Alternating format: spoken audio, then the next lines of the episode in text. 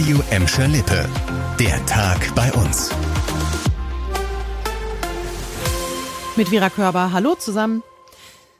Diese bedrückende Geschichte ist jetzt ziemlich genau ein Jahr her. Ein Oberarzt der Uniklinik Essen wurde damals festgenommen, weil er drei Patienten getötet haben soll. Unter seinen mutmaßlichen Opfern war auch ein 50-jähriger Gelsenkirchener. Die anderen betroffenen Patienten kamen aus Essen und den Niederlanden. Sie alle waren an Corona erkrankt, lagen auf der Intensivstation der Uniklinik und befanden sich laut Staatsanwaltschaft in der letzten Sterbephase. Der Angeklagte hat ihn eine tödliche Dosis Kaliumchlorid gegeben, die vorzeitig zum Tod geführt hat. Davon sind die Richter des Essener Landgerichts überzeugt. Der Prozess gegen den Oberarzt lief seit Mitte August. Dabei ging es jetzt aber erstmal um das Opfer aus den Niederlanden. Das Urteil der Richter gegen den Mediziner lautet heute drei Jahre und sechs Monate Gefängnis. In den anderen beiden Fällen soll noch weiter ermittelt werden. Wann und ob es da zum Prozess kommen wird, ist noch unklar.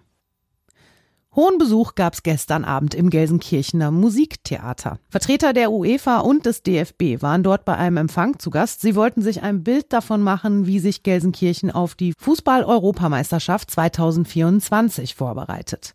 Mit dabei war auch Weltmeister und Turnierdirektor Philipp Lahm. Er sieht Gelsenkirchen und die Felddienstarena auf einem guten Weg Richtung EM. Die Infrastruktur passt, das Stadion ist natürlich äh, top und erprobt. Und was immer dazu kommt, ist natürlich auch die Fans. Also ich kenne es aus eigener Spieler, leider nur als, als Gästespieler, aber äh, eine unglaubliche Stimmung, sportbegeisterte und fußballbegeisterte Leute hier in der, in der Region. Und das ist natürlich immer hilfreich, würde ich sagen, wenn man so eine bestimmte Euro-Stimmung reinbringen will. Die Gäste von UEFA und DFB sind sind noch bis morgen in Gelsenkirchen. Natürlich wird es da auch einen Besuch der Feldhins Arena geben und es stehen noch Gespräche mit der Stadt an, zum Beispiel über die Themen Mobilität und Sicherheit.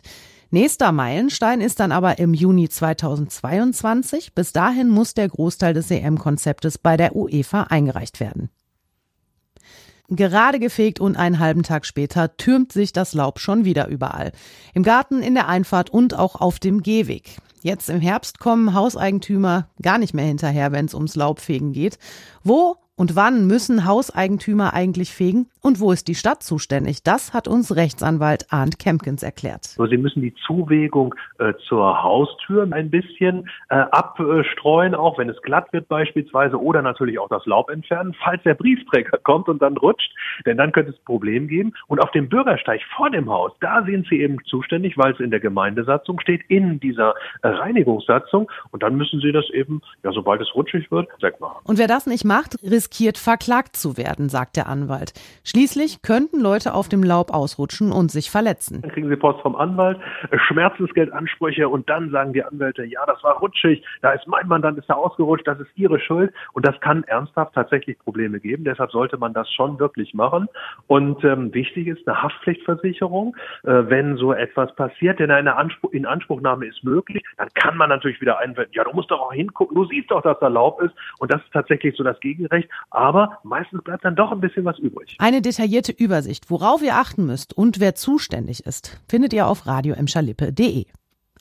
Das war der Tag bei uns im Radio und als Podcast. Aktuelle Nachrichten aus Gladbeck, Bottrop und Gelsenkirchen findet ihr jederzeit auf radioemschalippe.de und in unserer App.